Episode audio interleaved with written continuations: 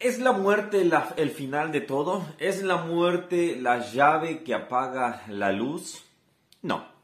Hoy vamos a ver un poco al respecto y vamos a aprender también que aún en medio del sufrimiento siempre hay esperanza.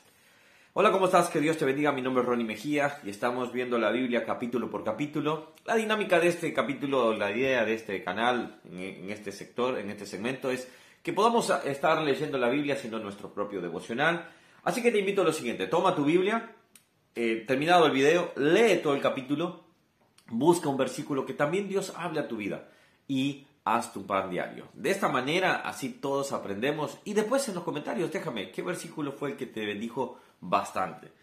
Obviamente no puedo tocar todos los versículos, por ende vamos a empezar y vamos a ver de qué está tratando. Bueno, dice este capítulo, el, el título realmente, dice Cántico Salmo para los hijos de Coré, al músico principal, para cantar sobre Maalat, Másquil de Hernán Esaíta. Y la Reina Valera le pone este título, Súplica por la liberación de la muerte.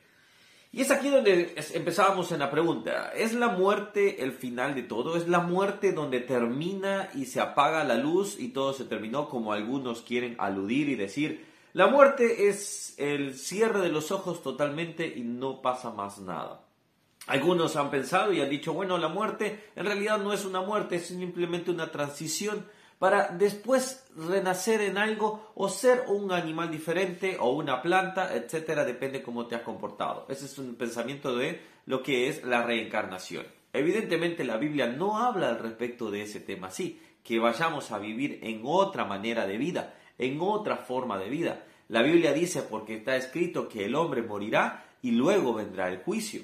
Ahora bien, cuando vemos esto, si vemos este juicio y decimos, ¿quiénes irán a este juicio? ¿Quiénes no tienen esperanza? Pensemos por ahí. Son todas aquellas personas que simplemente han rechazado a Dios y no desean vivir en su vida. Ahora, mira el Salmo cómo va. No desean vivir a la manera de Dios y creyendo en Cristo Jesús. Pero vamos a ver un poquito acá el Salmo. Oh Jehová, Dios de mi salvación, día y noche clamo delante de ti. Llegue mi oración a tu presencia, inclina tu oído a mi clamor. Hay una súplica de ruego, de decir, hay un ruego de decir, ayúdame Señor. Miren el versículo 4, soy contado entre los que descienden al sepulcro, soy como hombre sin fuerza, sin fuerza. Es un hombre o una persona que estaba falleciendo, una persona que ya estaba diciendo, eh, estoy por morir.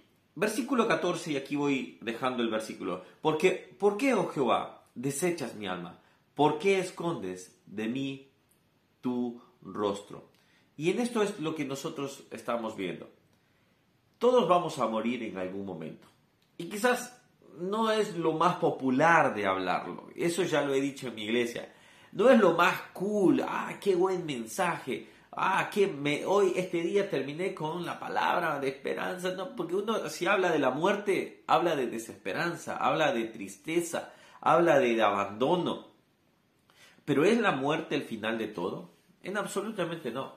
La muerte simplemente es ese cerrar de ojos para abrir a un mundo espiritual.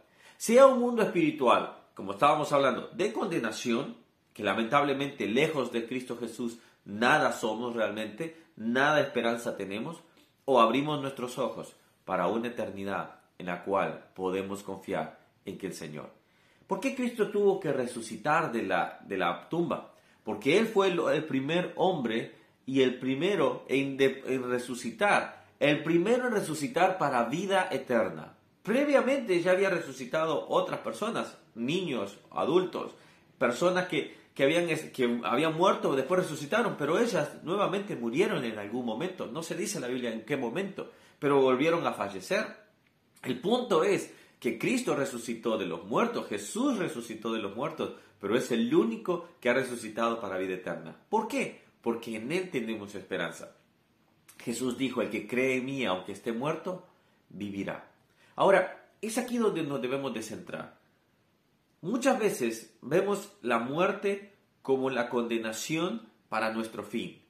Para los hijos de Dios es para el inicio de nuestra verdadera vida.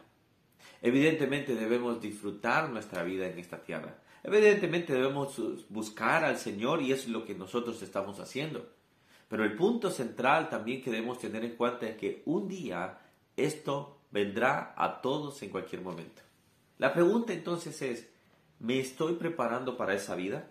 ¿Me estoy preparando para poder vivir eternamente con Cristo Jesús? He entregado mi vida, he entregado mis, mis, mis, pecados, he entregado mi forma de ser, he entregado el Señor, decir Señor, quiero vivir de una vida santa. Eso es lo que todo hijo de Dios cada mañana debe levantarse y decir, Señor, quiero vivir para tu gloria. Quiero vivir de una manera digna hacia ti, Señor. Ahora, cuando nosotros vemos esto, la muerte no debe de ser la desesperanza. La muerte no debe de ser y decir, estamos perdidos, no, no hay más esperanza. La muerte debe decir, Señor, yo tengo que, sé que tengo esperanza porque tú resucitaste. Por eso celebramos la, la, Semana Santa. Por eso terminamos con un domingo de resurrección, diciendo, Señor, gracias porque resucitaste. Y en eso tenemos esperanza. La pregunta es, ¿cuál es tu esperanza ante la muerte? ¿Tienes esperanza o tienes desesperanza? Si tienes desesperanza, corre a los caminos del Señor, corre a los pies de Jesucristo y Él te dará vida eterna. Cerramos nuestros ojos. Señor, es un tema que tendríamos que hablar muchísimo, Señor. Pero Padre, solo para sintetizar acá un poco, solamente, Señor, viene a mi corazón la esperanza que viene. Sé que cuando hablamos de la muerte es tristeza, Señor. No queremos ver a nuestros familiares partir. No queremos ver, Señor, estar sufriendo nosotros. Sé que hay gente que está pasando y padeciendo un sufrimiento con familiares o ellos mismos. Dales paz, Señor que tú, Señor, prometiste hacer moradas allá en el cielo. Y Señor, un día abriremos nuestros ojos eh, espirituales allá. Ayúdanos, Señor, a seguir esa esperanza. Este salmista estaba obviamente acongojado, estaba viendo todo su sufrimiento, pero también, Señor, podía confiar en ti, Señor, y saber que tú eres la esperanza. Señor, gracias porque aún en esos salmos vemos también que hay personas que tenían, Señor, Señor, esa desesperanza, pero que nos muestra a nosotros que hoy podemos confiar en Cristo Jesús. Te doy gracias, Señor, en el nombre de Jesús. Amén.